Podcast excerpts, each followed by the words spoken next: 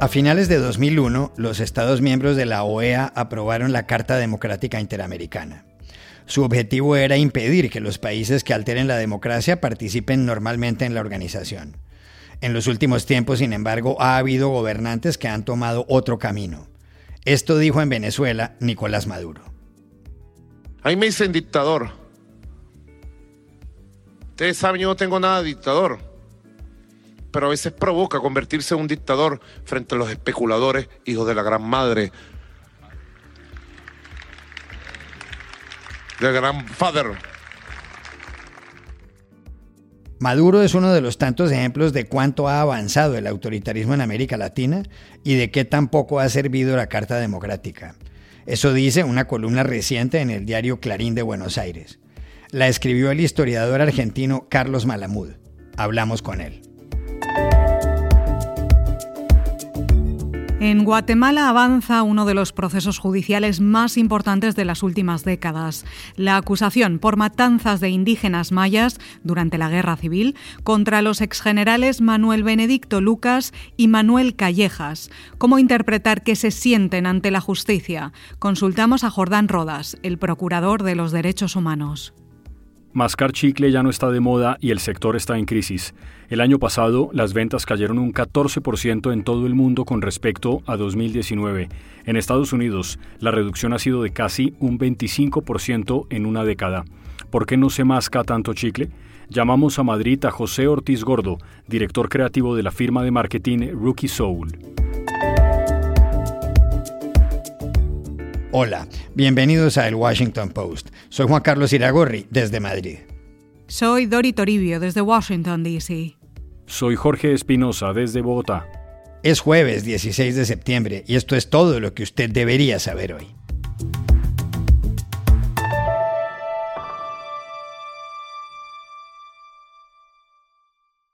Hace 20 años, el 11 de septiembre de 2001, el mismo día de los atentados contra las Torres Gemelas, los Estados miembros de la Organización de Estados Americanos, la OEA, tomaron una decisión trascendental en defensa de la democracia. En esa fecha, sus representantes, reunidos en Lima, aprobaron la Carta Democrática Interamericana. La Carta tiene por objeto proteger la democracia y establece que, si un Estado miembro altera o rompe ese sistema político, no puede seguir participando normalmente en la organización.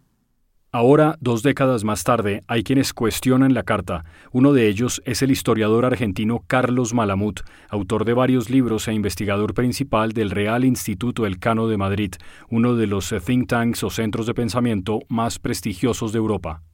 En una columna publicada a principios de este mes en el diario Clarín de Buenos Aires, titulada Avances autoritarios en América Latina, Malamud afirma que la Carta Democrática se ha convertido en papel mojado es decir, que no sirve.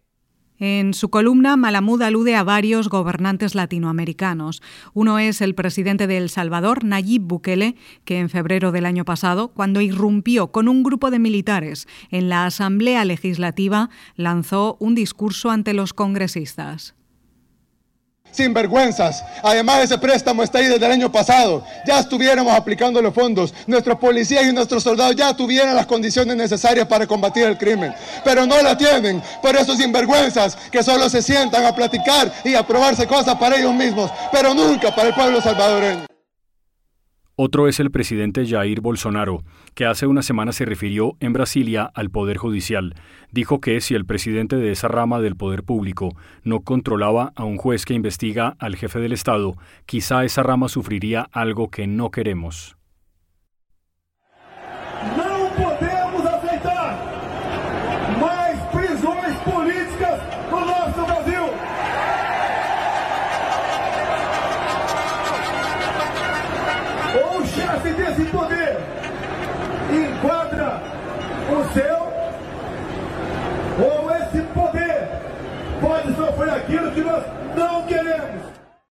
Malamud también señala al presidente mexicano Andrés Manuel López Obrador, que a finales de junio anunció una nueva sección sobre el comportamiento de la prensa y los periodistas en sus charlas públicas.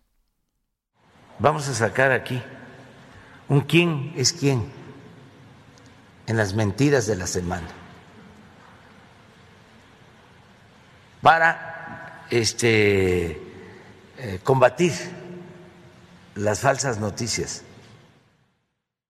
Daniel Ortega, el presidente de Nicaragua desde 2007 y cuyo régimen ha puesto tras las rejas a varios candidatos a sucederlo, también figura en la columna. Sobre esos encarcelamientos habló Ortega hace dos meses y medio. Entonces aquí no estamos juzgando a políticos, no estamos juzgando candidatos. Aquí se está juzgando a criminales que han atentado contra el país, contra la seguridad del país, contra la vida de los ciudadanos, al intentar nuevamente organizar otro golpe de Estado. Pero, ¿cuáles son los ejemplos más protuberantes de gobernantes autoritarios en América Latina? Se lo preguntamos ayer mismo al propio Carlos Malamud. Sin duda alguna, el autoritarismo está avanzando en toda América Latina o en buena parte del continente. Algunos de sus síntomas importantes es la presencia de hombres eh, fuertes, eh, los llamados caudillos, un proceso que se ha eh, reforzado en los últimos tiempos y a partir de aquí vemos otros fenómenos como la subordinación del Poder Judicial y del Poder Legislativo al Ejecutivo, cómo los militares y los policías son cooptados por los gobernantes de turno, cómo se persigue a la oposición, muchas veces con los llamados delitos de opinión, cómo los medios de comunicación se están vinculando cada vez más al Estado. Y esto es un conjunto de síntomas preocupantes de un mal que está afectando de manera más seria y sistemática a América Latina. Y esto está ocurriendo en algunos países eh, muy diversos y con gobernantes situados en ambos extremos del espectro político. Eh, puede ser el caso de Brasil con Bolsonaro por un lado y en México con López Obrador por el otro, pero también en Nicaragua y El Salvador, sin olvidarnos de otros países importantes como Cuba, Venezuela, Bolivia, Argentina y Perú, donde manifestaciones de preocupantes avances eh, populistas están teniendo lugar. Sin embargo, hoy los casos más preocupantes por sus derivas regionales son evidentemente Nicaragua y El Salvador, con su impronta en América Central, y Brasil por todo lo que está pasando puede ocurrir en América eh, del Sur. También le preguntamos al investigador del Real Instituto Elcano por qué se producen en América Latina avances autoritarios. El autoritarismo ha avanzado en el continente en función de, de varias cuestiones importantes que hay que tener presente. En primer lugar, con la constante desafección con la democracia, un fenómeno que se vive en la región desde hace 8 o 10 años atrás y que se ve reforzado por un fuerte sentimiento antielitista. En segundo lugar, por el papel que están teniendo las redes sociales y las fake news, que han llevado a la política a convertirse más en un campo de batalla donde priman las metáforas y los símiles bélicos que en un mecanismo adecuado para la resolución pacífica de los conflictos. De esta forma, el populismo ha logrado desplazar al diálogo y la búsqueda de consensos para instalar en su lugar la verdad absoluta y la tiranía de las mayorías. Por eso, la polarización y la crispación, lo que en Argentina se llama gráficamente la grieta, es el caldo de cultivo adecuado para la expansión del autoritarismo. Y eh, finalmente, la crisis de los partidos políticos, hoy totalmente desprestigiados, que hace que la ciudadanía no encuentre en sus propuestas las respuestas adecuadas para sus demandas y necesidades. Y en todo este contexto encontramos la corrupción y la inseguridad ciudadana, que son un reclamo que llevan a muchos líderes eh, sin escrúpulos a emerger como mesías, como salvadores de la patria, que van a ser a los cuales eh, la sociedad va a encomendar en casos como estos la búsqueda de soluciones milagrosas.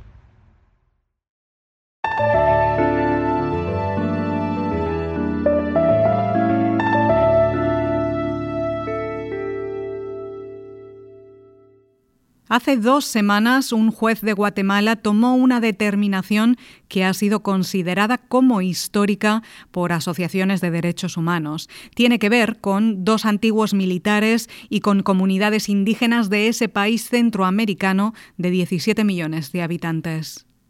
A petición de la Fiscalía, el juez Miguel Ángel Galvez decidió acusar formalmente a dos antiguos generales, Manuel Benedicto Lucas y Manuel Callejas, de delitos de lesa humanidad, en concreto de desaparición forzada y genocidio. Según el juez, ambos generales, ahora de 85 años, organizaron al menos 31 masacres en 23 aldeas, con lo cual causaron miles de muertos en comunidades indígenas durante la Guerra Civil guatemalteca. Ese conflicto armado dejó un saldo de 200.000 víctimas mortales. La guerra civil terminó el 29 de diciembre de 1996 con la firma de los acuerdos de paz entre el gobierno del presidente Álvaro Arzú y la Unión Revolucionaria Nacional Guatemalteca. Los combates se habían extendido por más de 35 años. El juez Miguel Ángel Galvez sostiene que Manuel Benedicto Lucas y Manuel Callejas organizaron las masacres durante el régimen del general Fernando Romeo Lucas, hermano del primero. Ese gobierno duró de 1978 a 1982. Manuel Benedicto Lucas era entonces el número 3 del ejército y Callejas el director de inteligencia. Ambos están condenados y en detención preventiva por otro asunto, la violación en 1981 de Emma Guadalupe Molina, de 19 años, y la desaparición de su hermano Marco Antonio, de 14. ¿Qué lectura darle al pronunciamiento del juez Gálvez sobre los generales Lucas y Callejas? Se lo preguntamos a Jordán Rodas, procurador de Derechos Humanos de Guatemala. Como procurador de los derechos humanos de Guatemala, siendo la justicia un derecho humano fundamental en toda sociedad democrática, es muy importante lo que está conociendo el juez Galvez, alegar a proceso a los generales Callejas y Lucas García, que están acusados de crímenes de lesa humanidad que no prescriben jamás. Hay voces que dicen que ya son ancianos, pero ellos en plena juventud utilizaron recursos públicos o dejaron que se utilizasen para reprimir de forma violenta, brutal, a miles de guatemaltecos, especialmente en el área rural están acusados de genocidio. Algunos niegan, incluso en Guatemala a veces se conmemora, se habla del genocidio nazi, pero se ignora y se pretende invisibilizar lo que sucedió en Guatemala. Hoy por hoy es un logro suficientemente importante que ya estén sometidos a la justicia. Ahora se habla mucho del debido proceso pero miles de guatemaltecos no tuvieron ese debido proceso y fueron desaparecidos o asesinados o violadas muchas mujeres por parte de militares en el conflicto armado que no tuvieron esa oportunidad del debido proceso. En consecuencia, espero que ellos hagan uso del derecho de defensa, pero que no quede impune tan horrendos crímenes que sucedieron en muchas aldeas del área rural, donde miles de guatemaltecos, especialmente de la cultura maya, fueron reprimidos de forma brutal.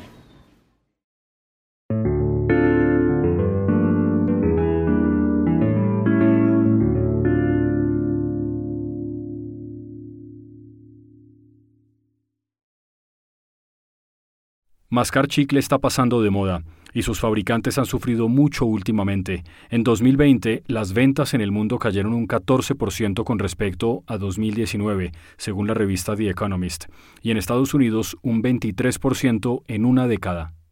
La costumbre de mascar chicle es muy antigua y es muy americana. El nombre viene justamente de la palabra chicle de la lengua náhuatl. Así denominaban los mayas y los aztecas la resina que extraían de la savia del árbol Manilcara zapota, también llamado chico zapote. En el siglo XIX alguien llevó el chicle a Nueva York y fue la locura pero lo modernizaron en Filadelfia hace cerca de 100 años, cuando Walter Dimmer, un contador de una fábrica de gomas de mascar, descubrió una que era menos pegajosa. Los publicistas lo popularizaron. El anuncio de la marca Kiss Me Gum decía Far better than a kiss, mucho mejor que un beso. En la Segunda Guerra Mundial, los soldados estadounidenses lo mascaban para combatir el hambre. De los años 50 en adelante, muchos actores masticaban chicle. En 1978, en la película Grease, los compañeros de John Travolta y Olivia Newton-John mascan mientras bailaban. En 2004, un chicle de Britney Spears fue subastado en eBay por 14 mil dólares. ¿Por qué el chicle ya no está de moda? ¿Qué explica esta tendencia? Consultamos en Madrid al psicólogo José Ortiz Gordo, director creativo de la firma de marketing Rookie Soul. La compra de chicles es una compra que suele ser normalmente una compra impulsiva. La realizamos, la realizamos en la cola de los supermercados. La cola del supermercado en los últimos meses ha cambiado muchísimo. Eh, pasamos mucho menos tiempo allí y el tiempo en el que podemos estar viendo estanterías que nos venden chicles pues se ha reducido. Incluso también se compraban los chicles en la cola de la gasolinera. Los desplazamientos también se han reducido muchísimo y nuestro tiempo en frente de una estantería ha cambiado. Eh, hay un modelo de rebeldía en el que muchas series, muchas televisiones, muchas películas nos mostraban a un malote comiendo chicle. Ese product placement, ese malote ha desaparecido de la mayoría de las pantallas y los adolescentes no lo ven como un modelo de referencia. Incluso ese modelo de referencia también ha cambiado. Ahora el ser rebelde en muchos casos supone proteger la naturaleza, proteger el medio ambiente y no se llega a entender muy bien el comer un trozo de plástico. Incluso si lo hiciéramos, en muchos casos no podemos mostrarlo porque llevamos una mascarilla.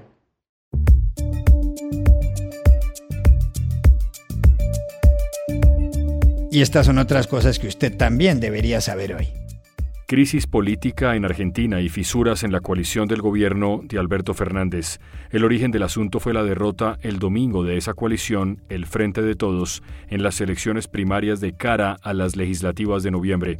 El kirchnerismo, encabezado por la vicepresidenta Cristina Fernández de Kirchner, pidió ayer la renuncia del jefe de ministros, Santiago Cafiero, y del ministro de Hacienda, Martín Guzmán. El presidente los respaldó.